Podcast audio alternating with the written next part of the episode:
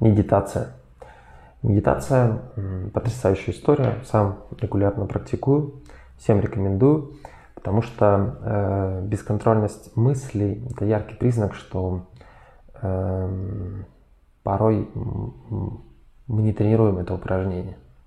Э, какое упражнение? Контролировать свои мысли. Но контролировать порой сложно, их как-то прям вот и все – но э, для начала умение направлять, направлять мысль, и на то и нужна э, медитация, э, многократная попытка фокусироваться на каком-то объекте. Для кого-то это будет огонь, течение реки, дыхание, для кого-то это будет молитва, медитация ну, на каком-то духовном объекте. И то, и то нормально. Тут вопрос, кому, кому что ближе и кому как э, подходит. Э, главное, э, что хочу уже на личном примере э, поделиться своим осознанием, что эффект заметите не сразу. Он настолько очевиден и понятен, потому что он вообще многогранный.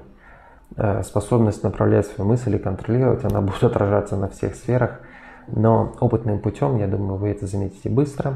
Я, по крайней мере, так это прошел. И эм, примерно градация от одной минуты до двух